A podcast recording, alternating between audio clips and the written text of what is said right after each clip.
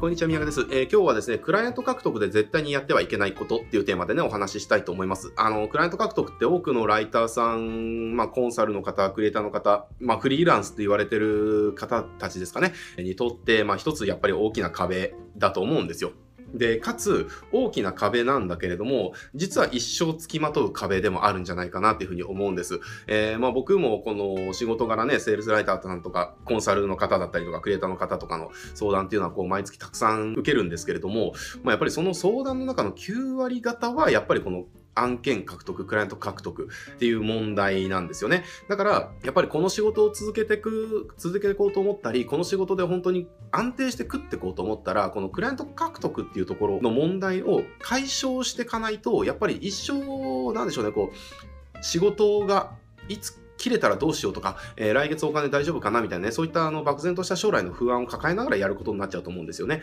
なので、このクライアント獲得の問題をじゃあどういうふうに解決するのかっていうところなんだけれども、今日はいつもと違って、まあいつもだったらね、じゃあこういうふうなクライアント獲得方法があるよみたいな、え、ことをお伝えしてたんですけれども、今日はそういうテーマじゃなくて、あの、これをやったら何をどんな方法をとっても、クライアント獲得が今うまくいかないよっていうことがたった一つだけありますので、えー、そう絶対やってはいけないことですね。えー、これをね、シェアしたいなっていうふうに思います。なので、これ今日、あの、この内容を聞いてですね、あ、それやっちゃってたなっていう方がいらっしゃったら、ぜひですね、もう今日からこれはやらないようにしてみてください。で、これをやらないだけで、クライアント獲得、案件獲得っていうのは、えー、かなり問題が解消されますので、ぜひですね、あの、最後まで、えー、聞いてもらえたらと思います。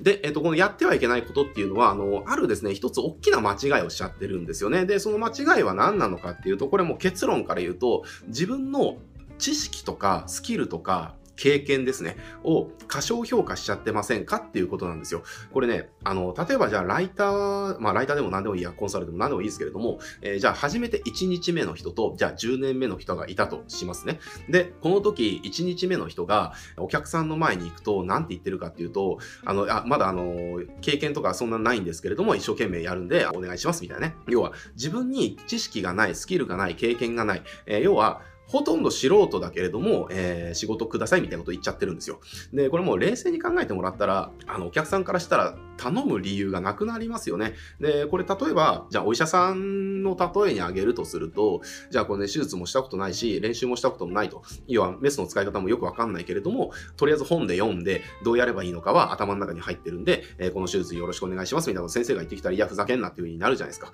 うん、まあ、それと一緒なんですよ。だから、相手にとって私は素人ですなんていうことは、これは絶対口が裂けても言っちゃいけないんですよね。でもこれ結構多くの人が言っちゃってるし、僕に相談してくる方もほとんどの方がやっぱり知識がまだ足りないとか、経験が足りないとか、スキルがまだ足りてないからお客さんに迷惑をかけちゃうんじゃないかとか、そんなものがまだない状態でお客さんにこのサービスを売っちゃっていいんでしょうかみたいなね。やっぱこういった相談とかもされてくる方とても多いんですよ。でも、あの、これは絶対やっちゃいけない。いいですね。やっちゃいけないし、言っちゃいけないし、もうちょっと言うんだったら、思うことすらもしちゃいけない、えー、です。あの、なんでかっていうと、もう、十分、えっ、ー、と、一日、たとえ1日目でも1週間目でも1ヶ月目でも、もう知識とかスキルとか経験っていうのは、十分あるんですよね。で、これどういうことかっていうと、比べる相手を間違っちゃってるんです。で、比べる相手ってのはどういうことかっていうと、この時に、じゃあ自分が知識とか経験とかスキルがない。じゃあこれね、じゃあなんでないって言えるんですかっていうと、要は何かと比べてるから、その比べたさ人とか比べた相手とかに対してまだ足りないよねっていう風になっちゃってるんですね。で、この時に比べる相手とかっていうのが、要は経験豊富な人とかを比べる対象としちゃうんですよ。で、1日目の人と10年目の人からと比べたら、そりゃ知識も経験も実績とかも、えー、スキルとかも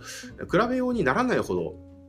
違うっていうのは、これはもう当然の話なんだけれども、でも私たちがそれを考えるときに見なきゃいけない相手は誰かって言ったら目の前のお客さんなんですよね。えっ、ー、と、じゃあ、例えばですけれども、まあ僕の例えで言うと、まあ僕がこの業界っていうのかな、この世界に入ってきたのって、えっ、ー、とまあダン・ケネディがきっかけだったんですけれども、まあダン・ケネディのそのコンテンツとか見てるときに、まあベネフィットっていうことを知ったんですよね。で、それまでの人生の中でベネフィットなんて言葉は聞いたことがないし、そのベネフィットっていう、いや、相手が得られる結果を伝えましょうっていう、そういう概念すらやっぱりなかったわけですよ。で、なので僕はその時にすごく大きな発見だったんですよね。あ、ベネフィットを伝えるんだって、セールスをするときっていうのはベネフィットを伝えるんだっていう。だから僕そこから何をしてたかっていうと、お客さんを取るときとかに、ちゃんとベネフィット言いましょうみたいな、もうこれ一本勝負で言ってたんですよ。えー、もうバカの一つ覚えみたいに、もうあそれしか知らないですからね。それしか知らないから、もうそれをどんどん、それしか言わない。なので、ちゃんとベネフィット言うようにすれば、あの、改善できると思いますよ、みたいなね。えー、もうこれだけで言ってたんです。で、これじゃあ、その時に、じゃあ、その段階で、じゃあ、マーケティングの世界、ライティングの世界で5年、10年やってる人と比べたら、まあ僕なんか鼻くそみたいなもんですよね。えー、いやベ、ベルフィットなんてその当たり前で、それしか知らないのよくやれるね、みたいなね、えー、ふうに思われてたかもしれませんし、要はその同じ仕事をしてるベテランからしたら、もう、もう鼻くそみたいな存在いいですよ。だけれども、相手のお客さんからしたら、僕が初めてベネフィットを知った時の発見、気づき、あ、そういうことなんだっていう、そそれと同じ発見気づきを相手は得てるんですよね。そこに、要は素人だからどうっていう視線、目線っていうのは存在し,、ね、し得ないんですよ。だから、あの、これもコンサルとかライターとかも全部そうなんですけれども、目の前のお客さんにと比較をしたときに、知識とか経験とかスキルが上回っていれば、自分は相手にとってもすでに専門家なわけです。プロなわけです。だから、そういう時に、あの、自分はまだまだなんでとか、始めたばかりなんでとかっていうのは、口が裂けても絶対言っちゃいけないんですよね。えー、もうこれをやってるうちは絶対無理だし、あとはもう相手に、相手よりも知らないことを知ってる。相手ができないことを少しでもいいからできる。もうこれだけで素晴らしい、こう十分なことなんですね。だから自分のその学んでること、やってること、経験したこと。これが、例えばその総量として1日だったとしても、2日だったとしても、1週間だとしても1ヶ月だったとしても、えー、要はその同じ仕事をしてるベテランからしたら全然キャリアが短かったとしても、相手にとってそれが上回っていれば、もう自分の能力とかそういう、そういったものを絶対過小評価、自分自身がしちゃいけないんですよね。えー、だから自分自身を過小評価してるうちは、やっぱりその自信のなさっていうのが相手に伝わっちゃうから、自信がない、自分の商品に自信を持ってない営業マンから商品を買う人なんかいないですよね。じゃあ、例えば保険のね、営業が、じゃあ訪問営業が来たとして、まあ、ただでさえ訪問営業、まあ、うざいわけですから、ただでさえうざい保険の営業マンが、いや、この保険多分ちょっといいと思うんですけど、どうですかね？ぐらいな感じで来てたら、もう絶対買わないじゃないですか。えー、だけども、いや、あなたの条件だったら絶対この保険に乗り越えた方が絶対お得だし、で、ライフプランとかを考えるんであれば、今のやつよりもこっちの方が絶対に万が一の時にあのリスクヘッジができるから絶対こっちに変えた方がいいですよっていう、こう自信満々で本当にあの自分の商品を、なんていうのか自信を持ってね、進められたら、やっぱりその気になったりとか、ちゃんと検討してみようとかね、ちゃんと考えてみようっていう気になりますよね。だから、これは自分自身も一緒なんです。その目の前の相手に対して自分は素人だからとか、自分の能力を過小評価するようなことは絶対言っちゃいけない。で、これもちろん勘違いしないでほしいのは、自分を大きく見せるっていうこととはまた違いますからねっていうことなんです。例えばもう実績がゼロなのに、あ、もう実績僕すごいんで、みたいなね、えー、とか、あ、これだったらそうやればいいよ、みたいなね、えー、それじゃちょっと嫌な態度取ったりとかね、要は相手をマウンティング、マウントするとかね、そういったことの話じゃないです。相手よりもその上から見るとかってそういう話じゃなくて、その領域に、領域だけに関しては、要は相手よりも、えー、私の方がプロフェッショナル、専門家なんだっていう、えー、だからそここの領域に対して私が知ってること全てをお伝えしていく、提供していく、お渡ししていくっていう、